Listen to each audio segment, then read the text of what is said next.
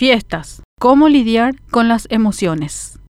Pasada la Nochebuena, la efervescencia de las fiestas de fin de año todavía sigue alta. Es una época de celebración, de conclusión de ciclos y balances, pero también es la época en que suceden la mayor cantidad de suicidios, feminicidios y episodios de violencia intrafamiliar. ¿Cómo cuidarse y cuidar a los demás de las consecuencias de este estado de exacerbación que en ocasiones lleva a decisiones y acciones extremas? La salud mental como política es una cuestión a la que se ha prestado muy poca atención hasta ahora. De hecho, recién desde hace poco, más de un mes, nuestro país cuenta con la Ley 7018-22 de salud mental, cuyo objetivo no es otro que asegurar el derecho a la protección de la salud mental. Lo rescatable de esta legislación es que pone énfasis en una atención más humanizada de los pacientes y centrada en su contexto psicosocial. En un sentido práctico, se espera además que esta ley logre de verdad la transformación del hospital psiquiátrico en un centro de atención de urgencias psiquiátricas debido a las deplorables condiciones en que se encuentra en este momento. Pero para llegar a eso todavía falta un largo proceso. Así las cosas, en este momento no existe un lugar físico al cual recurrir ante las urgencias que suponen los bajones y recaídas que algunas personas experimentan